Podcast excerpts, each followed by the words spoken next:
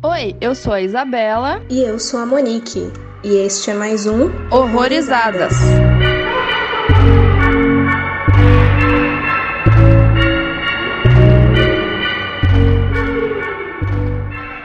Sejam bem-vindos a mais um Horrorizadas. E hoje a gente vai falar de um filme aí pesado, de novo, como se Possum não tivesse sido suficiente. E quem tá aqui hoje para conversar com a gente é a Daiane, que tem uma página super interessante lá no Instagram, mas aí eu deixo para ela falar com vocês. Bom, muito obrigada pelo convite, meninas. É, eu sou a Daiane, eu tenho uma página no Instagram onde eu falo um pouco sobre diversos filmes e séries, né? O arroba 2020. E é um prazer estar aqui com vocês hoje. Seja bem-vinda. Obrigada, meninas. Eu adoro a proposta da página e eu volto e meia fico pegando dicas do que assistir lá. É muito boa. Recomendo. Obrigada. E, bom, eu não lembro se você falou o nome do filme, mas a gente vai falar do filme Dark Touch. Você não falou.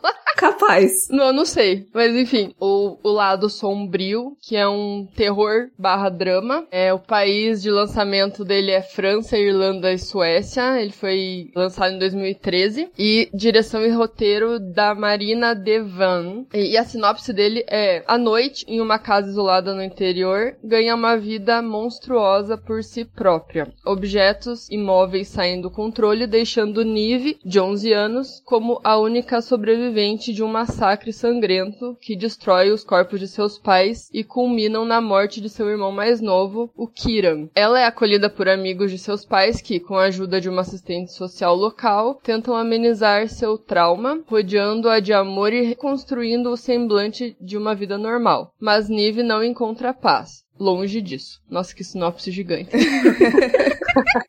Meu Deus, é quase um filme.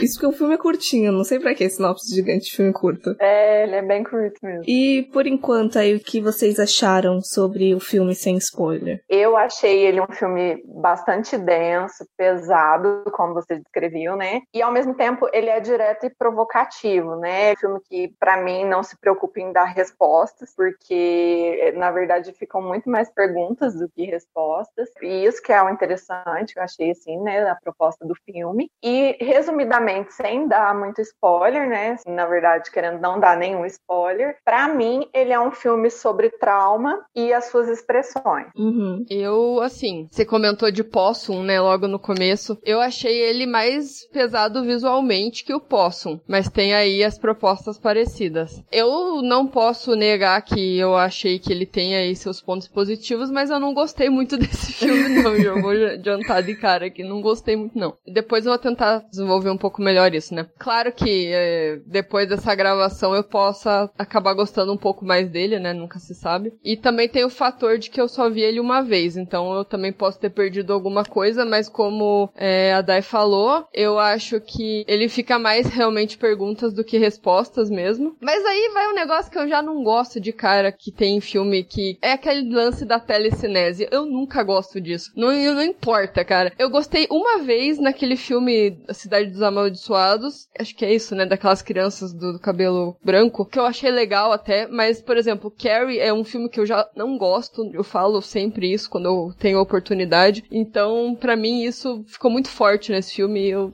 não gostei. Entendi. Eu gostei do filme. Eu acho que na segunda revisão, prestando mais atenção, eu cheguei a gostar mais também. Porque eu tava lendo ele mais pela parte dramática do que pelos elementos de terror. E como você comentou aí de não ter gostado da telecinese, eu vi bastante crítica até em, em redes sociais sobre o filme. Porque o pessoal realmente estava incomodado, acho que com o lance da telecinese e fazendo comparações com outros filmes que a gente já viu. Carrie aí, uma dessas comparações ou então até Poltergeist, sei lá. Mas eu gosto dele, eu acho ele importante e pelo assunto que ele trata, eu achei ele muito sensível, assim, nada é apelativo. Ele realmente parece querer levantar alguma discussão ali, num tom crítico mesmo. Então isso foi que eu achei legal dele. É, eu achei ele meio apelativo quando mostra ali a violência explícita com as crianças. Isso é pesado, mas eu achei apelativo, assim, sabe? Não é que nem o Possum, por exemplo, que é só aquela sugestão, né? Eu acho que só dá uma diferenciação de Possum, acho que por causa da época, que ali ainda são crianças, ainda estão passando pelo trauma, digamos assim, né? Uhum. Pensando assim no filme como um todo, eu compartilho assim um pouco do que a Monique falou, porque a impressão que me dá é que a Marina Devan, ela teve a intenção de escancarar mesmo essa questão do abuso, a questão do incesto, né?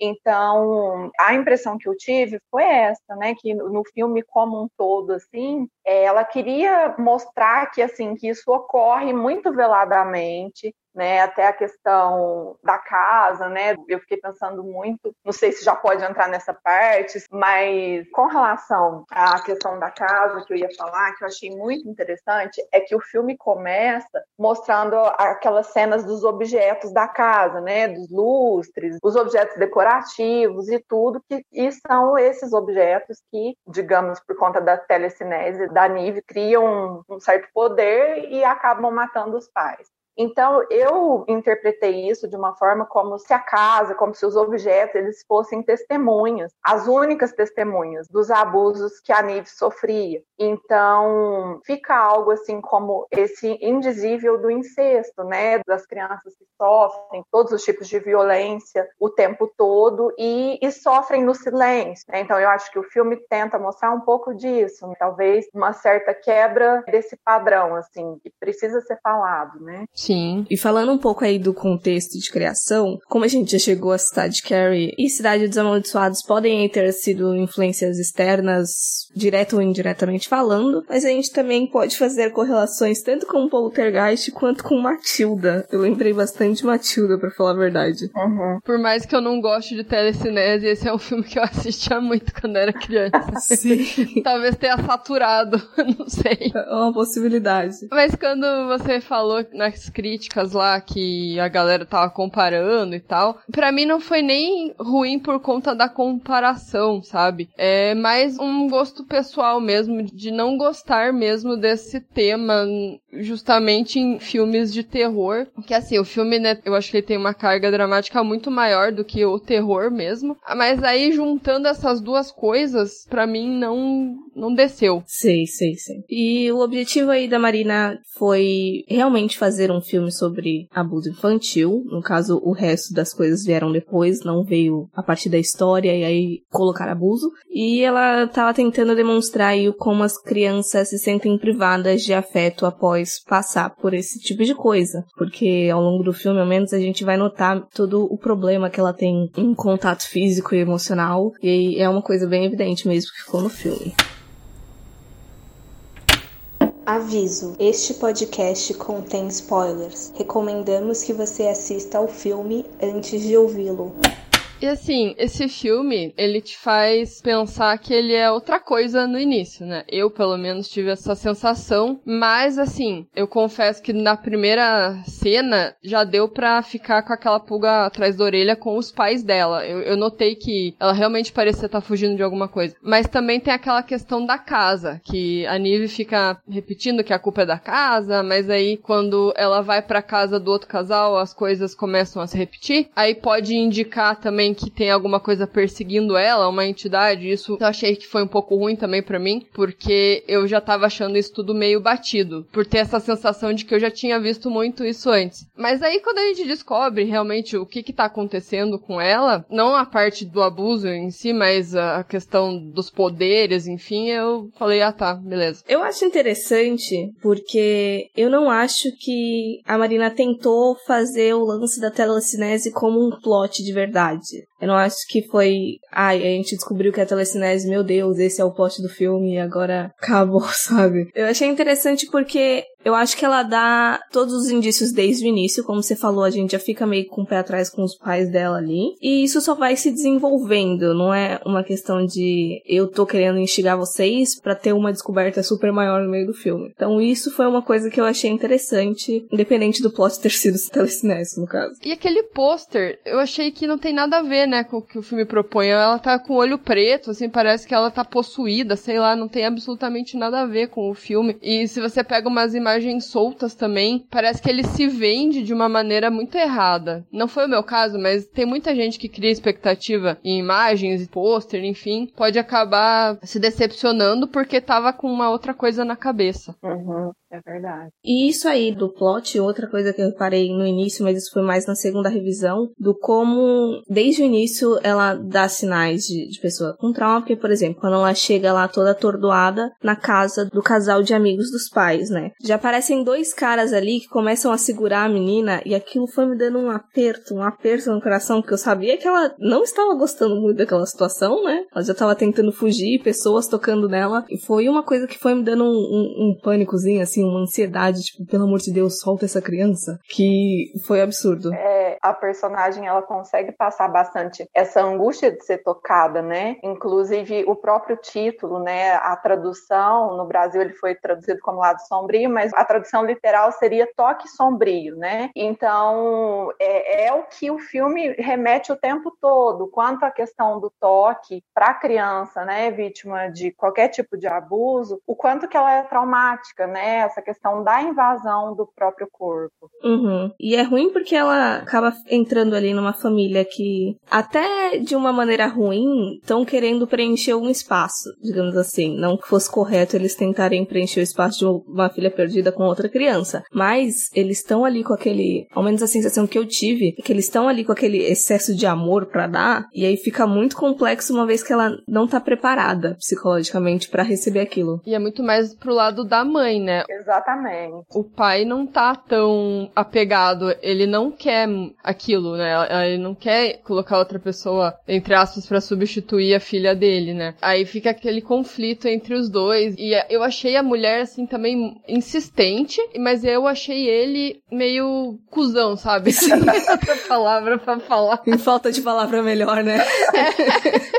Exato. Eu achei que, que rolou um desequilíbrio dos dois. E até essa questão da Nive com a Nate, né, que é a, a mãe adotiva no caso, isso fica bastante claro com relação aos zumbidos, né, que a Nate tem toda vez que a Nive vai ter uma crise. Uhum. Ela sempre ouve, né, o zumbido e aí parece que tem algo de uma conexão entre as duas, né? Pois é, isso para mim na hora assim eu não consegui captar e entender muito bem por que, que ela tinha esses zumbidos. Mas quando eu falei assim que ela era insistente em alguns sentidos, foi, por exemplo, a menina não queria ir na festa, sabe? E a mulher foi lá e empurrou ela pra uma coisa que ela não queria. Ah, mas você precisa se socializar e tal. Sei lá, eu achei muito forçação de barra. Eu acho que esse é o. Nossa, eu ia falar que esse é o problema, mas, tipo, tem muitos problemas relacionados a isso. Mas o fato deles não saberem, dela ter passado pelo que ela passou, isso acaba perdendo muito tato ali de como lidar com essa criança. É, porque as crianças que são vítimas, né, de abuso sexual, elas não conseguem discernir o que que é um toque de afeto do que que é um toque abusivo. Então, é justamente isso o que a Nive passa, né, o que você está falando. Então, assim, a Neide queria passar algo para ela de um afeto, mas todo, tudo quanto é tipo de toque para ela era uma forma de abuso, né, porque é só aquilo que ela tinha vivido até então, né, eram apenas apenas toques abusivos, né, violentos. Então ela não tinha essa prescrição psíquica, né, que a gente chama, de um toque afetivo. Sim. Tipo, o que eu consegui aproveitar assim de interessante também foi aquela cena da festa que elas estão brincando com a boneca e começam a bater na boneca assim, e, ai, você é muito malvada, vou te dar um tapa aqui e tal. E a menina vendo aquilo, né, aquilo para mim foi mais uma alucinação, eu não sei até que ponto o que que tava acontecendo real ali, se elas realmente estavam brincando desse jeito com a boneca. E... Só que daí começou a, a, misturar com o que ela tava vendo. Aquilo me deu muita agonia, aquela cena das bonecas sendo espancadas, né? Sim, é angustiante. Aquilo foi muito,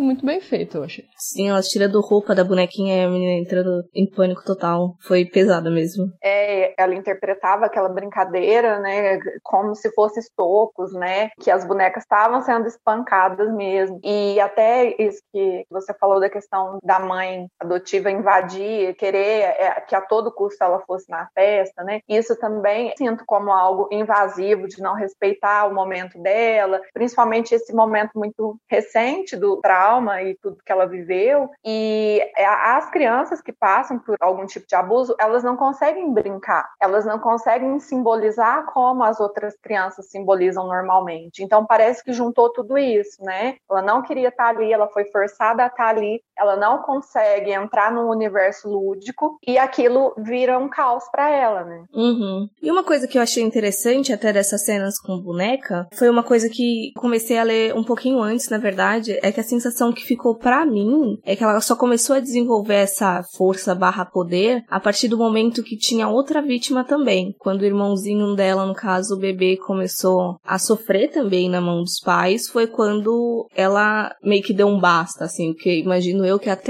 determinado momento, ali antes do irmão, ela provavelmente deveria só se, se recuar e se sentir culpada, ou de repente achar que, que era só com ela. Tanto é que quando ela vê o bebê, assim, que a Net tá dando pra ela, ela fica tipo, eu não, eu não quero isso, sabe? Deve ter lembrado ali automaticamente. Sim, faz sentido, porque poderia ter acontecido antes, né, tudo isso. Então, ah, por que naquele momento? É, porque teve um marco, né, a partir do momento que o irmão começou também a sofrer os, a violência, os abusos. E é muito, foi muito triste quando ele morre, mas porque parece que ela tava tentando proteger ele. Eu não sei se foi isso que aconteceu, mas parece que ela ficou segurando tanto ele ali que daí ele morreu, foi isso? Eu senti isso também. É. De tanto que ela agarrou ele ali para não ser machucado pela casa, entre aspas, né? Ela acabou matando ele. Uhum. E é até interessante a gente notar essas diferenças de luto, porque aí a gente tem desses dois núcleos, né? Como a gente citou, a Annie que perdeu os pais, mais o irmãozinho também, que eu imagino que seja a dor maior, e a Nete e o Lucas ali, que eles também perderam a filha. Inclusive, é uma coisa que eu queria perguntar para vocês. Vocês ficaram com a sensação de que a filha deles que morreu também estava sendo abusada pelo médico, que era o pai da Nive? Sim. Sim, com certeza. O que ficou mais claro para mim foi no final, que daí justifica o final,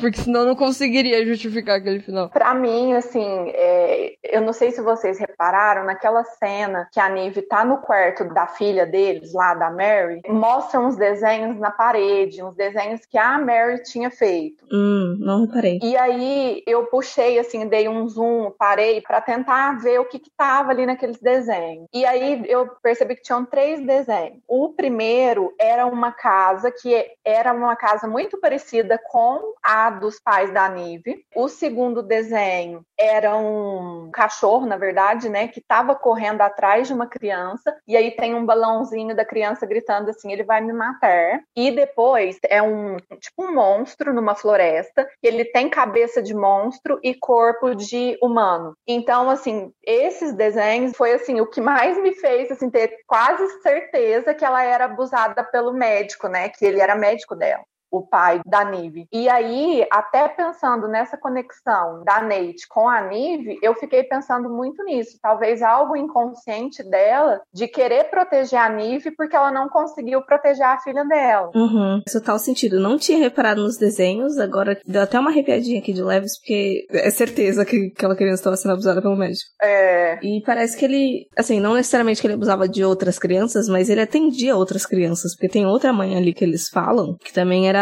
paciente dele. Eu fiquei pensando quantas vítimas tiveram ali por causa daquele cara. O casal, né? Não só ele. Exato. E já que você comentou do, do final, Isa, justificável, me veio muito, principalmente na parte que a Nive fala de que, ai, ah, hoje em dia todo mundo quer dar pitaco na educação das nossas crianças, que rolou aquela raiva ali da Nive relacionado à intromissão e alienação, porque por mais que pareça que tá todo mundo querendo meter o dedinho assim no que, que fazer com ela e coisas do tipo, ninguém notou ou quis notar ou fazer alguma coisa de todo o trauma que ela tava passando. Então, mesmo assim, ainda eu fiquei pensando, se os pais, os pais adotivos, entre aspas, né, estavam tentando ser tão bons com ela e tal, eu ainda não consigo entender muito bem por que que ela fez aquilo. Porque, pô, ela pega o cigarro ainda e queima a mulher, faz tudo que, parte do que ela sofreu, né? Uma pequena parte do que ela sofreu ali. Então, para mim, eu achei muito desconexo isso. Sei lá. Então, eu fiquei pensando também, assim, tive esse mesmo questionamento de não entender muito bem esse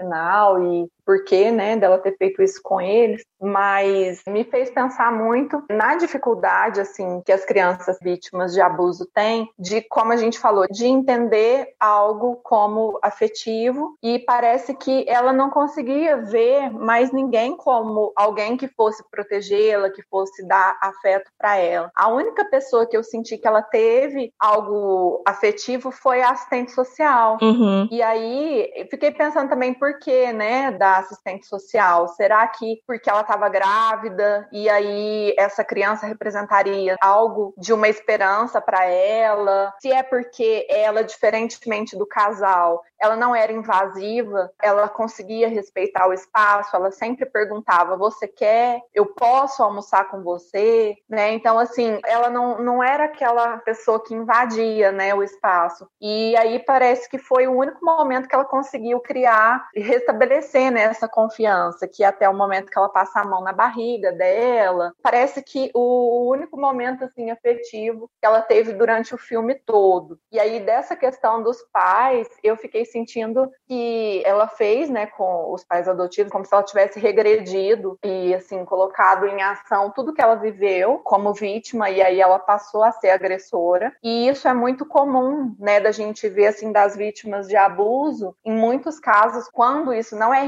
ressignificado, quando isso não é trabalhado, na vida adulta elas podem se tornar abusadoras também. Então me, me, remeteu a algo nesse sentido, assim. Uhum. Eu acho que tanto isso pesa bastante, quanto o fato dela ter notado de que a filha deles tinha sido abusada também e que nada aconteceu sabe? Deles não terem conseguido salvar a menina. Isso. Talvez dela se perguntar, né? Será que eles também abusavam dela? Ou será que eles não foram capazes de protegê-la, né? É, exato. Eu acho que essa dúvida, aliado à invasão que ela sentia deles, acaba corroborando mesmo com a ideia de que eles estavam ali junto com, com os pais. Até porque eram amigos dos pais, assim, como vocês não perceberam, sabe? É complicado. É, realmente. É, quando eu falei do final que eu não conseguia justificar, porque eu também pensei na possibilidade, ou não na possibilidade do pai da menina que morreu ter feito alguma coisa com ela, mas realmente de não não estar tá tão atento aos sinais e as fotos da menina, a que morreu,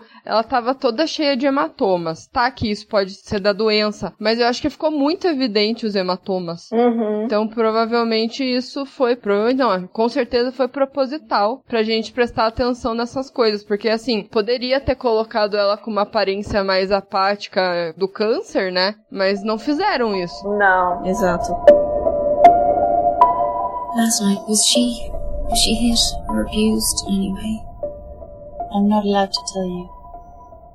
She's had a shock, so don't be surprised if she's withdrawn or difficult. E uma coisa que eu gosto, não que eu goste de ver, né? Mas que eu acho interessante de quando é feito é quando é mostrado o abuso realmente dentro de casa. Porque eu noto que às vezes tem uma ideia muito errada sobre abuso de que isso é só uma ameaça externa, vai ser um desconhecido na rua. Uhum. Então, quando é feito dentro de casa, envolvendo ainda mais os pais, porque às vezes é um tio, é um vô, eu acho interessante porque salta ainda mais esse, esse teor de crítica, assim. Por mais pesado que seja, seja, eu acho importante que isso seja exposto. É um alerta, né? Pode servir como um alerta, com certeza, porque é, a gente nunca imagina que isso vai acontecer numa família ou em alguém próximo e, e eu achei que realmente isso foi muito importante pro filme. Citar que pode acontecer sim com qualquer criança e com qualquer pai e mãe, enfim. Eu acho legal também, porque mostra assim uma família de classe média alta, porque a gente gente tem muito esse preconceito de que os abusos, né, como a Monique falou, eles acontecem na rua, ou eles são externos, ou eles são em famílias de vulnerabilidade social maior. E aí o filme mostra justamente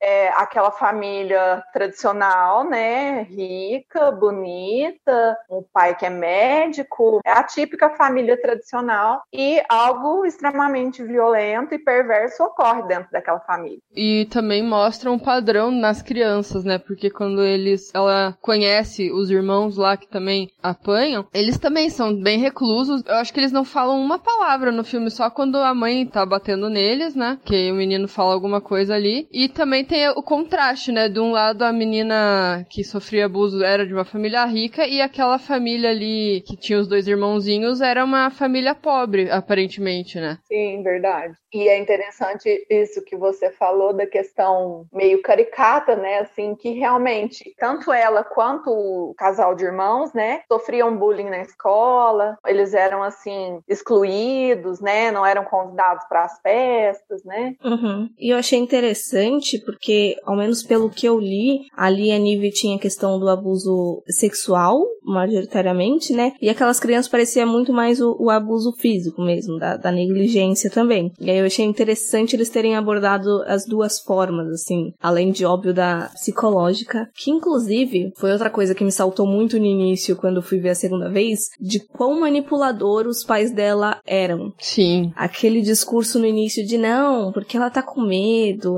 é capaz da gente ter que sair dessa casa, é uma vergonha ter que sair com um mês, e eu, puta merda. Aham. Uhum. Eu não sei se vocês lembram naquela cena em que, que ela vê que o bebê tá com as manchas roxas na, na, barriga, aí o pai fala assim: as crianças não, não conseguem ter a dimensão do quanto perigosas elas podem ser. E na verdade é o oposto, né? Quem não tem a dimensão do quanto perigoso pode ser são eles, os adultos, né? Sim, e esse negócio de manipulação é muito fácil, né? Porque em quem as pessoas geralmente vão acreditar se elas não estão prestando realmente atenção no que tá acontecendo, né? São nos adultos, né? E aquela parte da que ela chega lá, ela foge da casa e aí eles veem que ela tá com a língua cortada, parece ser essa metáfora, né, do silêncio, do, do não poder dizer, né, não poder falar o que tá acontecendo, né? Exato. E eu acho que é até uma coisa que a gente não quer acreditar quando acontece, porque eu senti ali que tinha evidências o suficiente pra Net pro Lucas desconfiarem, tanto com a filha deles, tanto com a Nive, tanto é que é uma pergunta que a, que a Net fala logo de início, tipo, ela foi abusada alguma coisa porque ela tava pensando em alguém de fora, não dentro da casa. Aí, mas a ideia de ser ali os pais, aí não, não, não dá pra aceitar. Aham, uhum, exatamente. E assim, é, quando eles começam a, a, questionar o abuso, mesmo assim, me pareceu tão fraco, porque o que mais eles pensavam era, ai, quem fez aquilo com a casa? É, uma gangue, sei lá, e tentaram focar muito mais na investigação de quem fez aquelas coisas e se a menina estava envolvida ou não. Eles chegam até a falar que ela compactuou com alguém, né? Até acusar ela mesmo de ter algum tipo de envolvimento, não de propriamente matado, né? Mas sei lá, ter algum envolvimento. E, nossa, eles deixam totalmente de lado o que realmente estava acontecendo. Inclusive, talvez daí possa desenvolver melhor, mas eu achei muito bom o fato fato daquela psicóloga ali, daquela assistente social, ela realmente ser uma pessoa ativa não ficar corroborando ali. Que às vezes eu já vi até muita gente reclamando, muita gente da área, de que psicólogos em filmes são, assim, coisas extremamente romantizadas e, e fora do, da realidade, sabe? Eu não sei se isso foi só uma questão de eu ter gostado da personagem ou se ela realmente é realista, mas enfim. Tanto é que nessa cena que você comentou, Isa, de, de que eles estavam acusando a menina, ela dá um. Pera lá. Ela corta, né? É, eu senti, assim, assim, que ela conseguiu estabelecer uma relação terapêutica com a Nive. E, assim,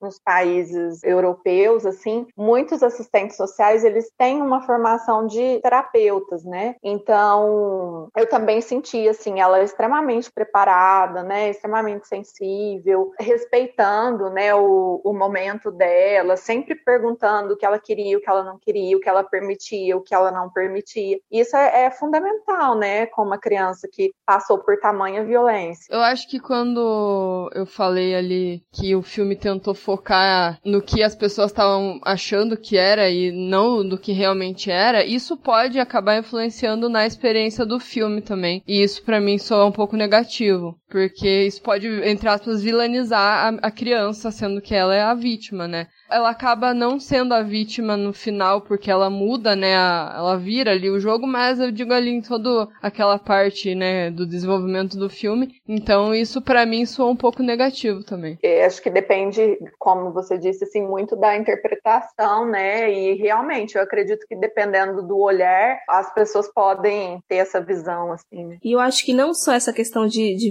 vilanização e interpretação, mas às vezes me incomoda quando tem um assunto muito importante que precisa ser, ser discutido. E aí o, o filme, série, ou tanto faz, ele toma escolhas criativas muito mais justificadas pela comercialização do que pelo debate em si, sabe? Acaba perdendo a proposta. Sim, acaba ficando por cima, né? Exato. Inclusive foi uma coisa que me incomodou um pouco com um Promising Young Woman, que saiu recentemente, que aquele final é muito de, de suspense barato, sabe? Um plotzinho. E eu fiquei, mano, tava desenvolvendo tão bem para vocês pegarem e fazerem isso no final. É. É, isso eu não vi, mas ouvi falar já. Eu também não vi ainda. Ao menos não dei spoiler agora agora, eu achei.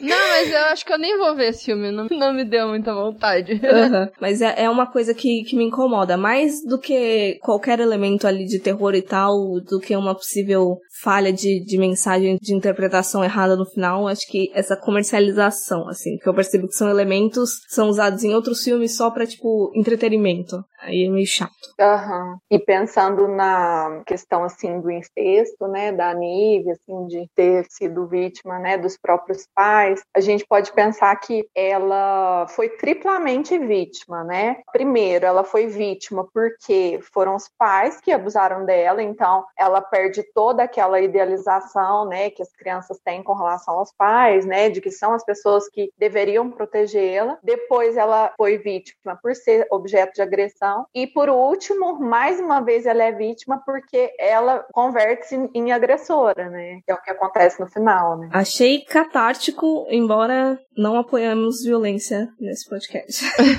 e, e, as outras crianças que ela reuniu, assim, o que, que vocês acharam disso? É porque rola um momento meio flautista ali, né? Das crianças tudo seguindo ela. É. Eu não sei se foi uma tentativa de. Eu estou notando um padrão de que crianças estão sendo abusadas, então eu tenho que livrar elas das casas. Mas eu achei esquisito. É, não sei se eu gostei também. O que eu não gostei muito nesse filme, assim, que eu tava tentando falar no começo, é que tem algumas cenas que são bem silenciosas, né? Em alguns personagens eles tentam passar ali a, a comunicação só com o olhar, sabe? Assim, a principalmente as crianças, assim, em alguns momentos, assim, elas ficam se olhando, assim. Eu não consegui me conectar com aquilo. Parecia muito, what the fuck, o que tá acontecendo aqui, sabe? Pra mim ficou muito estranho isso. Não ficou bem feito, não sei. Não sei se é, se é a atuação, o que que foi ali, ou se foi uma, uma escolha errada de colocar aquela cena naquele momento, ou se faltou um, alguma trilha. Eu não sei. A montagem ali pra mim não ficou boa. Eu tive um pouco dessa sensação a primeira vez, porque eu acho que saltaram assim esses elementozinhos que eu vou usar a palavra datado, mas é mais uma questão de que hoje em dia isso já foi tanto usado que a gente fica, ai, pra quê? Tiveram algumas cenazinhas que eu, que eu fiquei sentindo assim. Mas na segunda vez, porque como eu já tava envolvida na, principalmente na parte dramática, no terror, então eu acho que aí eu fui, assim, instigando mais pela história e por notar esses, esses pequenos metáforas ou mensagenzinhas assim escondidas. Mas eu, eu acho que é muito de época, talvez. Porque oito anos já, eu acho, de quando esse filme foi lançado, muita coisa mudou. Sim, pode ser. Verdade. E quando eu assisti ele pela segunda vez também, para poder separar algumas coisas pra gente discutir, parece que aí eu consegui também aprofundar mais nessas questões, né? Porque aí a gente já tinha a visão do todo, e aí deu para pegar essas pequenas nuances, assim. Uhum. E discutir um pouco sobre a telecinese. Meu problema, no caso, não é nem com a telecinese em si, eu fico meio é, com objetos voando, de maneira geral, seja telecinese, assombração, sei lá, demônio, não sei. Mas eu achei que funcionou muito bem como essa metáfora do, de um poder, assim, de uma raiva de um sobrevivente que ele pode nem saber que ele tem. Então eu aceitei a justificativa que o filme deu ali, por mais que eu não seja 100% fã de coisinhas voando. Me lembrou o X-Men esse filme aí. Com aquela, aquela fênix negra lá que também ela fica toda puta da cara quando acontece alguma coisa, ela não consegue controlar os poderes.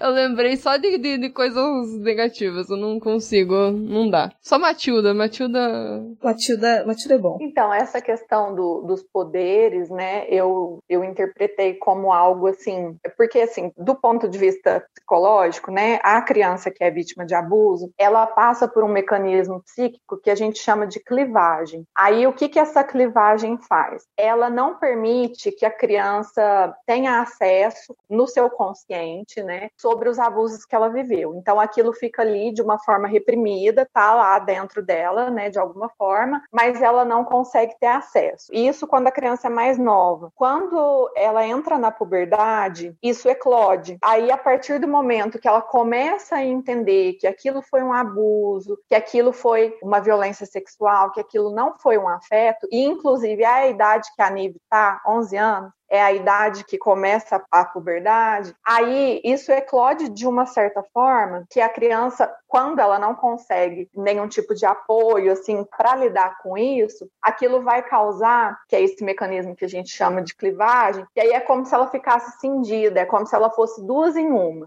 Então, ela tem a parte, né, em que ela, ela é vítima, né, ela é silenciada, ela é muito, muito calada, e tem essa outra parte da agressividade. Então, eu acho que é legal que o filme mostra muito isso. Aqueles momentos, sabe, que eles estão comendo pipoca na sala, assistindo filme, e aí o Lucas olha para ela, ela tá olhando perdida, assim, lá para fora. Uhum. Então, é essa questão, ela tá cindida, assim, com o mundo, né? E aí, quando acontece essa, dela ter essa percepção, né, de tudo isso que aconteceu, ela acaba que perde um pouco do contato com a realidade. E aí ela não consegue mais saber o que, que é é, uma percepção real e o que, que não é. E aí isso é muito percebido, por exemplo, naquela cena que eles entram lá pro porão. Aí não sei se vocês lembram, ele vai apertar o cinto, que tá, ela remete, ela lembra da questão que o pai fazia aquilo, né, de tirar o cinto, e aí e tudo explode, né? Então eu interpretei essa parte, né, dos poderes como essa metáfora da clivagem, que é esse mecanismo em que ocorre essa cisão, e aí é como se fosse um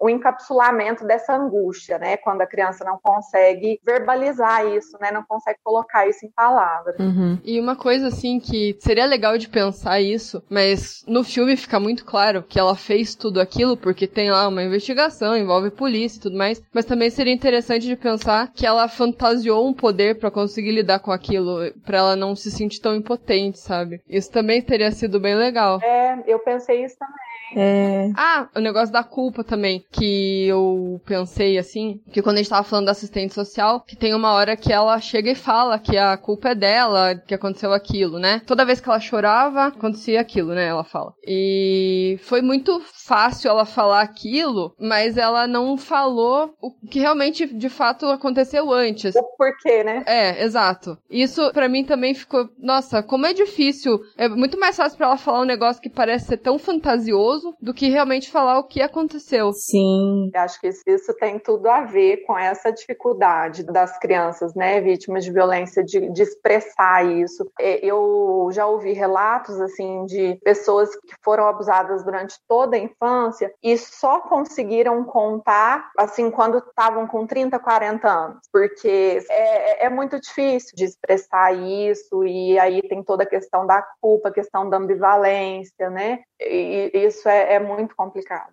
E infelizmente é uma coisa que não é levado em conta na parte legal, porque prescreve as coisas, né? É, exatamente. Back then, people didn't used to get involved in education. Nowadays, everybody has their own opinion.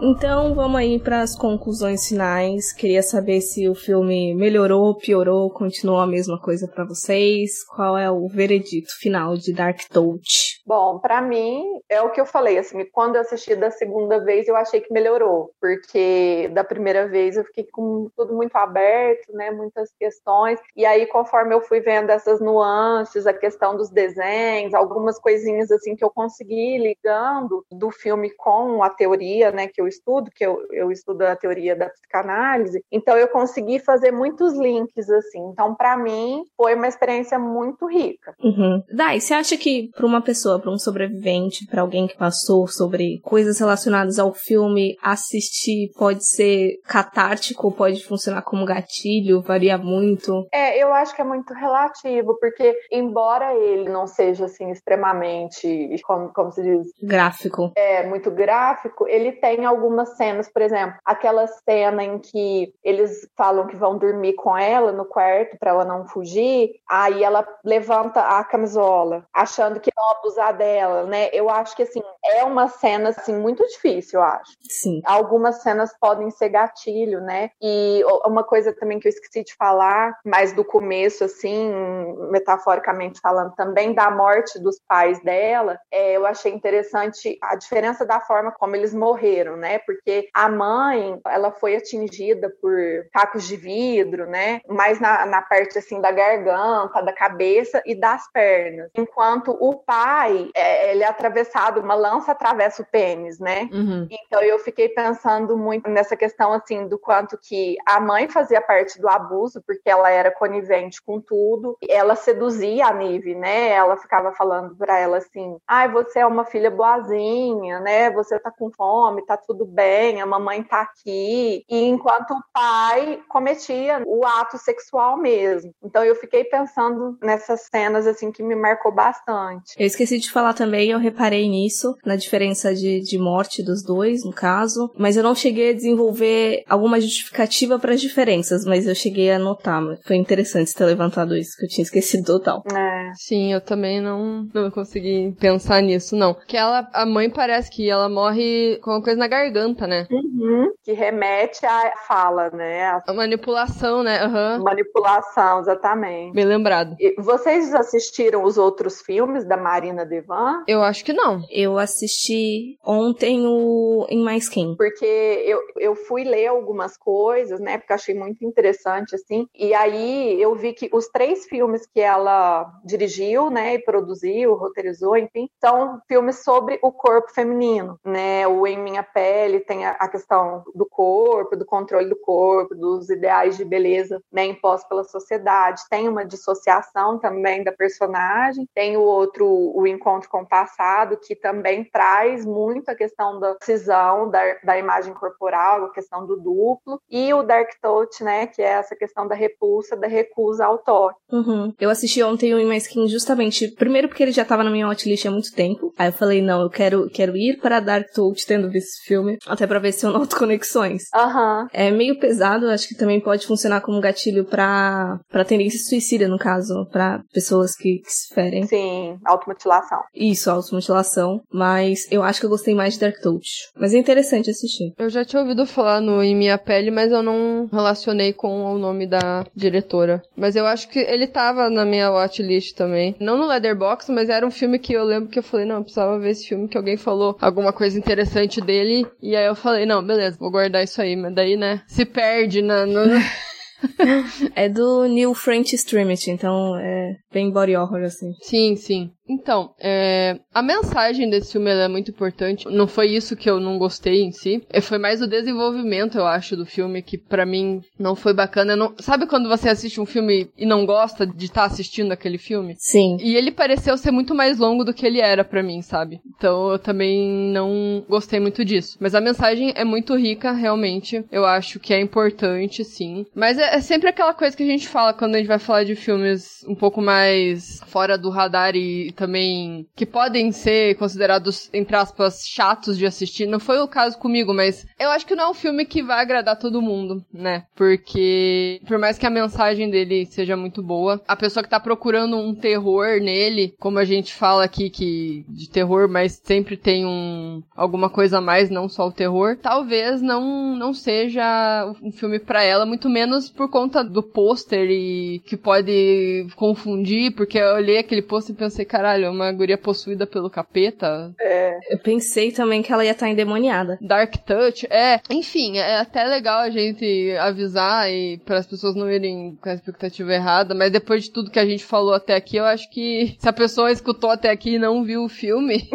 já sabe o que tá esperando. Já sabe o que onde que vai entrar, né? Exato. Eu acho interessante tudo isso que você falou, porque eu trouxe ele por achar ele importante, mas eu acho que se você for um fã de terror porque, ah, eu quero ver terror e sentir cagaço, não sei. Talvez não seja realmente uma das melhores recomendações e indicações que a gente deu aí, mas super relevante realmente. Diversas coisas, inclusive, que a gente conversou aqui que nem tinha reparado, pra falar a verdade, acaba enriquecendo o filme, todo esse debate. E muito bom. Não recomendo para todo mundo, até pelo peso, para não funcionar como gatilho para algumas pessoas. Mas eu achei interessante. E a Marina Levan, ela é consideravelmente meio conhecida aí por causa de Minha Pele. Mas aí é bom a gente parar pra analisar o resto da filmografia aí, até como a Day levantou. É. Sim. E outra coisa que eu esqueci de falar, na verdade, que também conversando assim um pouco mais sobre ele, algumas coisas que me incomodaram que eu não tava conseguindo encaixar as peças, acabou que melhorou um pouco, assim, consegui ter uma luz um pouquinho melhor. Mas eu não sei se eu assistiria esse filme de novo, sabe? Uhum. Eu também acho que não assistiria de novo, porque é pesado. Teve muitas cenas ali que me angustiaram real, que foi me dando um pânicozinho. Então, acho melhor não. Pra mim, assim, também, eu não recomendo, né, por conta da questão dos gatilhos. Ele realmente ele é um filme difícil, como a, a Isa falou. Eu também tive essa mesma sensação.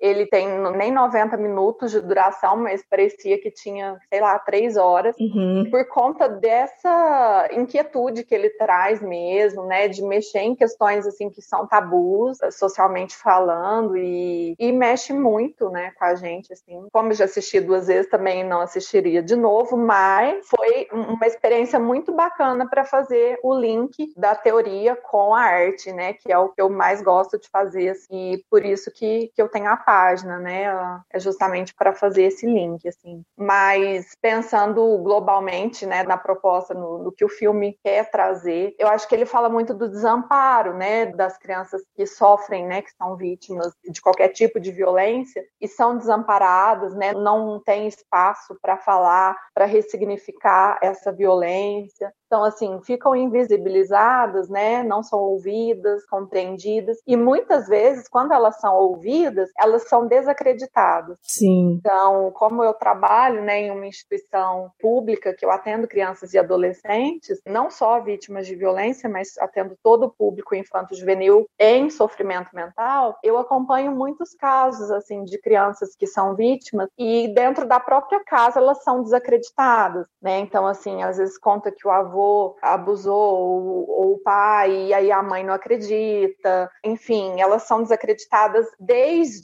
do núcleo familiar até o núcleo externo, né, policiais, né, conselho tutelar, o judiciário. Então a gente vê assim muitas falhas por desacreditar, né, no discurso de uma criança. E tudo que eu vejo assim é muito é muito duro, é muito difícil. Né? Então, eu acho que por conta do meu trabalho, acho que por isso que eu gostei do filme. Acho que fez muito sentido. Sim. É, era até um dos motivos de, de eu ter chamado. Eu queria saber, tipo, se eu tinha gostado ou se ele tava. Como é que eu posso dizer? Se ele tinha realmente muita conexão com a realidade. Tem. É, não, ele tem muita relação, sim. E é muito característico, assim, né, das crianças, dessa tristeza esse silenciamento, não conseguirem brincar, né, não, não conseguirem se socializar, é muito comum. Sim. E infelizmente acontece com mais frequência do que a gente gostaria de admitir. Mais do que a gente imagina, muito mais, é assustador. Uhum. E eu acho que ele não tá disponível em nenhum streaming, talvez nesses mais alheios aí que a gente não precisa pagar, mas você pode encontrar ele no nosso grupo no WhatsApp, lá o link tá na descrição, assim como os links da DAI, mas aí vou deixar aqui mais um espaço para você dar aquela reforçada ali na sua página e sinta-se livre aí pro jabá. Bom, meninos, mas queria agradecer muito o convite. Foi muito bacana ter participado, né? E aí, quem tiver gostado, segue a página lá, que sempre tenho dicas assim mais com relação a filmes feministas, né? Com uma proposta feminista, mas de todos os gêneros. Ai, Dai, adorei sua participação aqui, porque deu para dar uma análise mais psicológica nessa questão que eu acho que a gente não ia conseguir falar metade do que você comentou. Exato. Isso foi muito bacana. Ah, que bacana. Agradeceu bastante a conversa. Muito, muito, muito obrigada. E não esqueçam de seguir a Dai aí, as redes sociais vão estar todas aí na descrição do episódio. E de seguir a gente também nas nossas redes sociais e de acompanhar lá o site horrorizadas.com com diversos textos bacanas. Sim, estamos, só pra vocês relembrarem aí, estamos no Twitter como Horrorizadas No Instagram e no Facebook como Horrorizadas Podcast. E todas as quintas às 8 horas no Bom Som Web Rádio. E é isso, pessoal. Até o próximo episódio. Tchau, tchau. Tchau, pessoal. Tchau, gente, até o próximo.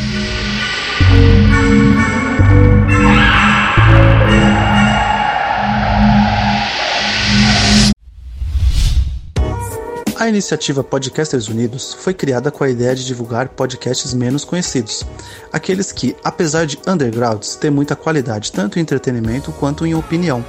Por aqui você tem a chance de conhecer novas vozes que movimentam essa rede. Então entre lá no nosso Instagram, o arroba Podcasters Unidos, é só escolher e dar o play. E falando um pouco aí do contexto, gente, minha voz. Eu lembrei de uma coisa quando vocês estavam falando e agora eu esqueci. Eu também. Eu ia falar alguma coisa e esqueci também. eu lembrei de daqui. Ah, fala. E. Caralho, mentira que eu esqueci de novo.